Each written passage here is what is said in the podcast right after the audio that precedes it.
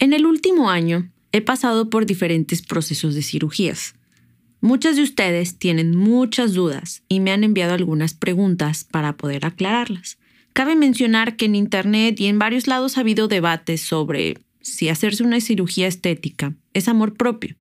Si operarse tiene que ver con aceptarse o realmente vivir desde la frustración. Yo tengo una postura en la que hacerse una cirugía es parte de un proceso de conocimiento, de reconocimiento y de aceptación. Y hoy te voy a dar mi justificación de lo que he pasado y por qué he vivido lo que he vivido. Hay épocas para hacer preguntas y épocas para hallar respuestas. Bienvenidos a Algo que Decir. Yo soy Lisa y traigo consejos no solicitados pero necesarios.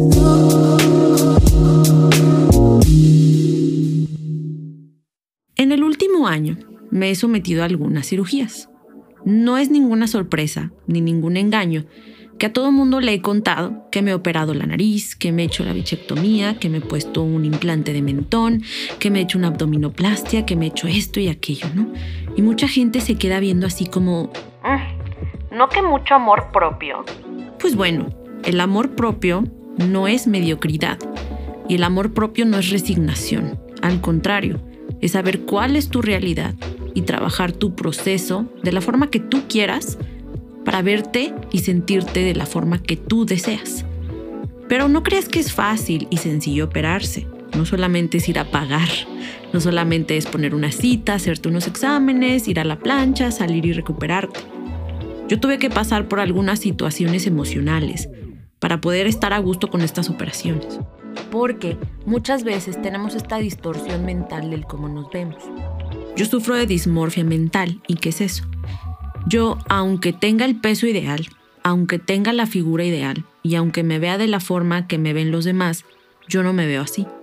Yo cuando me veo al espejo, sigo viendo, bueno, seguía, hoy ya no, pero seguía viendo a la chica de 22 años, gordita, de 100 kilos, que su mamá no le compraba ropa porque estaba gorda. Y para reforzarle que estaba gorda, solo le compraba ropa a su hermana cada vez que tuvieran oportunidad. Y a mí no. A mí solamente una vez al año de castigo por estar gorda. Entonces antes, aunque estuviera operada, aunque pesara ya 40 kilos menos, aunque tuviera la nariz hecha, aunque tuviera todo, yo seguía viendo a esa niña en el espejo. Y entonces entendí que para someterte a una cirugía antes, durante y después, tienes que tomar terapia y trabajar ese tipo de temas. Porque no importa si te pones implantes, si te cambias la nariz, si te cambias la cara, no importa. Tu mente siempre va a ser la misma. No existe una operación ni una cirugía de cerebro que te haga cambiar las creencias limitantes que tienes sobre ti. Entonces, si yo te voy a recomendar algo, siempre va a ser que trabajes esas inseguridades y las causas del por qué te estás operando. Me acuerdo mucho antes de hacer mi primera cirugía estética. La psicóloga me preguntó el por qué lo estaba haciendo y le conté que era algo que quería hacer, algo que quería cambiar, no me sentía a gusto con mi nariz, quería hacerla más chica, quería hacerla más delgada, etc. ¿no?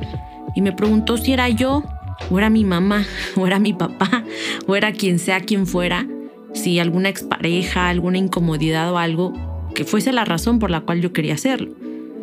Y en realidad me quedé pensando y dije, no. Sí, sí quiero, sí quiero hacerlo yo. Pero me acuerdo mucho que antes me dejaba opacar bastante por los comentarios de mis compañeras. Me acuerdo que de chica yo tenía los dientes separados, los, los dos de adelante. Y tenía compañeras muy crueles que me decían, ay mira, si meto un lápiz te cabe adentro de los dientes, ¿no?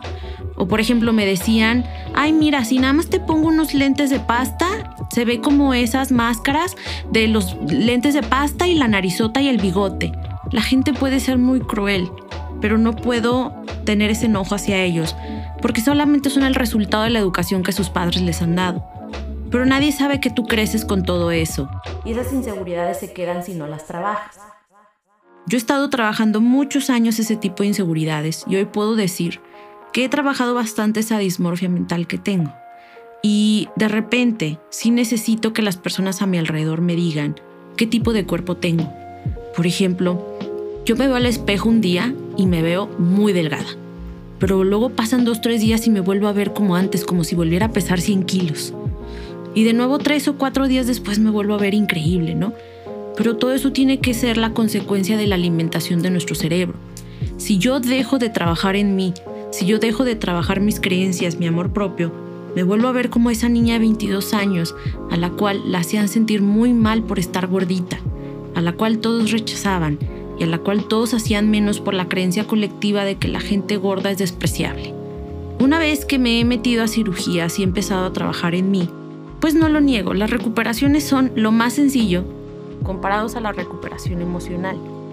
El voltear a verte en el espejo una vez que te operaste y empiezas en recuperación, tu mente a veces no procesa que para ver los resultados clave tienen que pasar de 6 a un año. Muchas veces pensamos que nos metemos a la plancha y, ay, me hacen la nariz, en dos meses ya quedé y me veo preciosa, ¿no? No es así. En realidad, para ver el resultado final de una operación así, tiene que pasar hasta un año. Pero las redes sociales y la gente nos hace creer que todo es inmediato y todo es rápido. Porque a veces vemos actrices, influencers que, ay, se sometió a cirugía hace un par de semanas y ya está así preciosa. No, pues porque esa gente nos dosifica su información y cuando menos esperamos, la operación en realidad no fue hace dos meses, fue hace un año, pero pareciera que fue hace dos meses.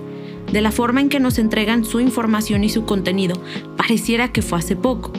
Y es que tienes que aprender a entender que estos procesos de cirugía son cosas un poco lentas, que tienes que disfrutar el proceso, documentar tus cambios, pero en ese tiempo que vas a tardar en ver resultados, en serio, ve a terapia. Apóyate de personas que te ayuden a empezar a ver tu realidad y aceptar esos cambios. No tiene nada que ver operarse con amarse a sí misma. De hecho, la mayor razón por la cual yo me he operado es porque quiero seguir alimentando ese amor propio por mí.